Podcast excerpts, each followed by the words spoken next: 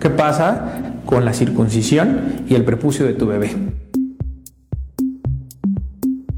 Tu bebé cuando nace tiene el prepucio adherido al glande por una sustancia que se llama esmegma. Con el paso del tiempo esto tiene que ir descubriéndose paulatinamente. Más o menos después del año de edad se espera que la mitad de los niños tengan ya descubierto el glande sin realizar ninguna maniobra. ¿Cuáles son las complicaciones que nos puede presentar?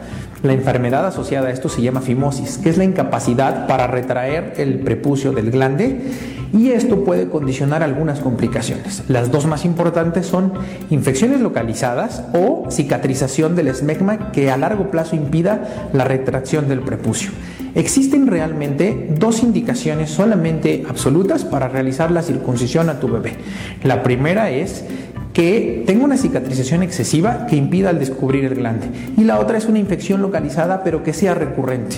Esas son las indicaciones médicas más importantes. Sin embargo, existen algunas implicaciones religiosas o incluso familiares. Si tú estás seguro que tu bebé eh, necesita la circuncisión o tú quieres que tu bebé eh, tenga la circuncisión, por favor acude con el especialista indicado, que es el cirujano pediatra, para que lo valore, te explique cuáles son las condiciones a favor y las condiciones en contra del procedimiento y puedan tomar una decisión adecuada. Mientras tanto, no es necesario que hagas ejercicios ni que hagas aseos a corta edad.